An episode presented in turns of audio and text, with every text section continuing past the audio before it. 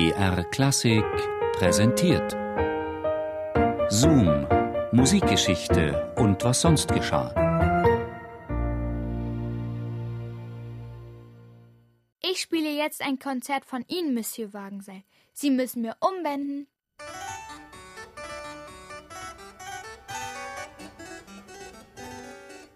Es war jedenfalls ganz schön forsch vom sechsjährigen Mozart, dass er in Anwesenheit des Wiener Hofstaates selbstbewusst den kaiserlichen Hofkomponisten Georg Christoph Wagenseil aufforderte, ihm zu assistieren.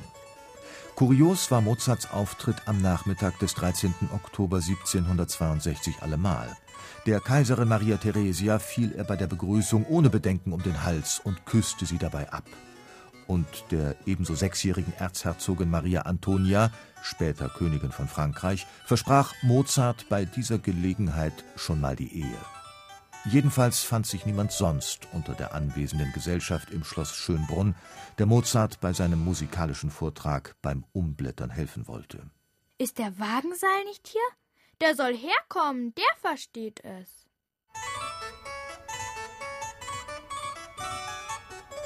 Der Knabe war um eine Lösung seines Problems nicht verlegen. Ein leises Raunen ging durch die Anwesenden, denn mit Wagenseil bat Mozart einen der ersten Musiker Wiens an seine Seite. Einen, der ausgerechnet als Tastenspezialist kritisch zu urteilen wusste. Georg Christoph Wagenseil, kaiserlicher Hofkomponist und Musikmeister der jungen Erzherzoginnen, zeigte sich gleichwohl beeindruckt von der Courage des Knaben und folgte, sichtlich berührt, der Aufforderung Mozarts. Wer war Monsieur Wagenseil?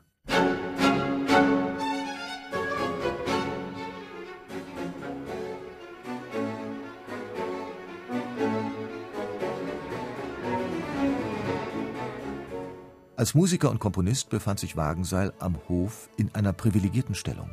Schon als Kind hatte er als Chorknabe der Wiener Hofkapelle Kontakt mit der kaiserlichen Hofmusik.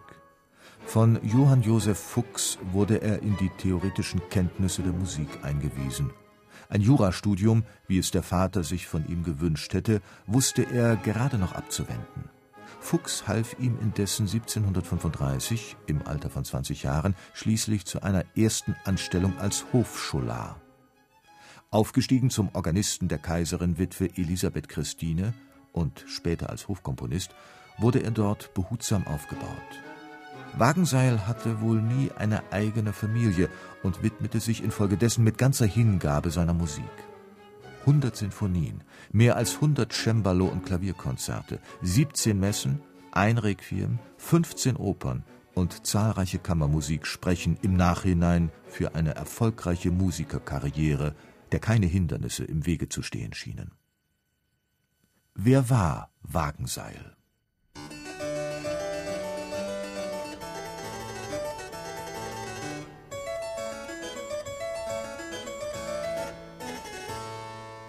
Wagenseilsche Kompositionen zählten zu den ersten Werken, die Leopold Mozart seinem Sohn auf dem Cembalo beibrachte. Die Werke des Wiener Meisters erfreuten sich damals einer ähnlichen Beliebtheit wie etwa die von Karl Philipp Emanuel Bach.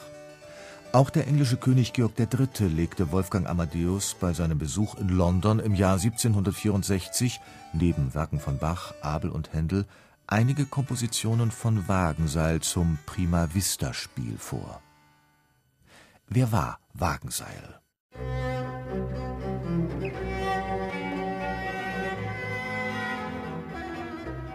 Obwohl Wagenseil viele Jahre im Mittelpunkt des höfischen Geschehens stand und den Glanz und die inszenierte Pracht genießen konnte, sollte sein Leben an materiellen Erfolgen arm bleiben. Seine Kompositionen und sein Einfallsreichtum waren zwar Wegbereiter für manch großen Komponisten nach ihm, Wagenseil selbst musste jedoch inmitten seiner größten Schaffenskraft als Komponist und als gefeierter Tastenvirtuose aus gesundheitlichen Gründen ein frühes Ende seiner Karriere beschließen. Als ihm im September 1772 der englische Musikhistoriker Charles Burney in Wien einen Besuch abstattete, notierte dieser in sein Reisetagebuch Wagenseil ist schon ziemlich bei Jahren, mager und schwächlich. Wegen einer Lähmung, die ihm nach und nach auf eine außerordentliche Art zugestoßen ist, hat er schon seit sieben Jahren nicht aus dem Zimmer gehen können. Die Sehnen in seiner rechten Hüfte haben sich zusammengezogen und die Zirkulation ist gehemmt, so dass solche ohne alle Hilfe ausgedörrt und unempfindlich geworden ist. Er konnte nicht von seinem Kanapee aufstehen, außerdem hatte das Podagra seine linke Hand so übel zugerichtet, dass er kaum zwei Finger daran bewegen konnte. Dennoch ließ er sich auf mein dringendes Bitten einen Flügel vorschieben, und er spielte mir verschiedene Capriccios und Sonaten von seiner eigenen Komposition auf eine sehr feurige und meisterhafte Art vor.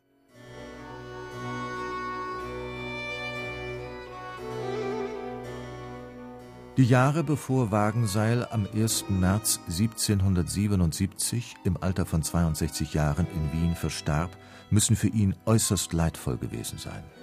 Die halbseitige Lähmung isolierte ihn vom kulturellen Leben Wiens. Obwohl er nicht mehr für den Kaiserhof arbeiten konnte, wurde jedoch weiter für sein Auskommen gesorgt. Die sinfonischen Werke, denen er sich in den letzten Jahren hauptsächlich widmete, waren für ihn die einzige Möglichkeit, mit der Außenwelt Kontakt zu haben. Ansonsten lebten die Erinnerungen weiter in ihm fort. Seine Begegnungen mit Mozart waren stets von herzlicher Art und gegenseitiger Achtung.